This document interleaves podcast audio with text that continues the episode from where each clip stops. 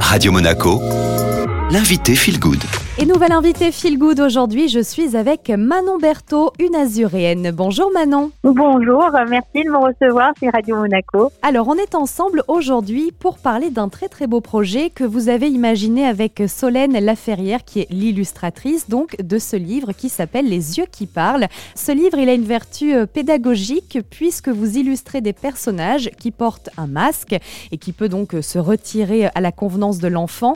L'objectif de ce livre Manon c'est vraiment un petit peu de, on va dire, de rationaliser et de faire moins paniquer l'enfant face au masque pour lui faire comprendre que derrière, il y a bien un être humain Exactement. L'idée, c'était non plus de se focaliser sur ce qu'on ne voyait pas à cause du port du masque, mais bien sur tout ce qui était encore visible.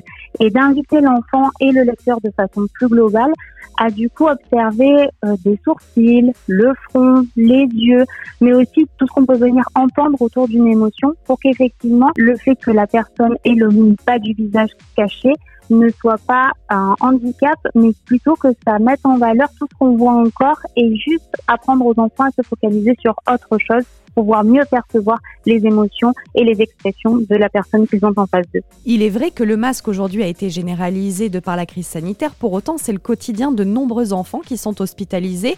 Est-ce que vous avez aussi évidemment euh, euh, pensé à eux? Euh, Ce sera peut-être un outil de plus pour les enfants qui sont à l'hôpital. Le port du masque touche effectivement plein d'enfants en dehors de cette crise sanitaire, des enfants qui sont hospitalisés sur du long terme et pour lesquels on n'a pas encore d'outils qui permettent d'ouvrir le discours sur cet objet-là, que ça soit entre professionnels ou en famille, euh, entre un adulte et son enfant.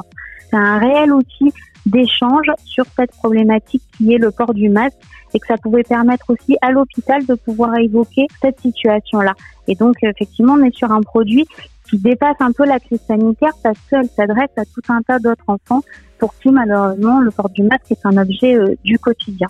Il y a également une autre précision à apporter sur l'usage de ce livre à destination des professionnels. On a eu beaucoup de retours de professionnels, que ce soit des orthophonistes ou des éducateurs spécialisés, qui nous ont fait part que c'est un outil euh, extrêmement intéressant pour les adolescents ou les adultes en situation de handicap qui peuvent aussi avoir des difficultés dans la description de ces expressions et de ces émotions et d'autant plus avec le port du masque. Merci beaucoup Manon Berthaud.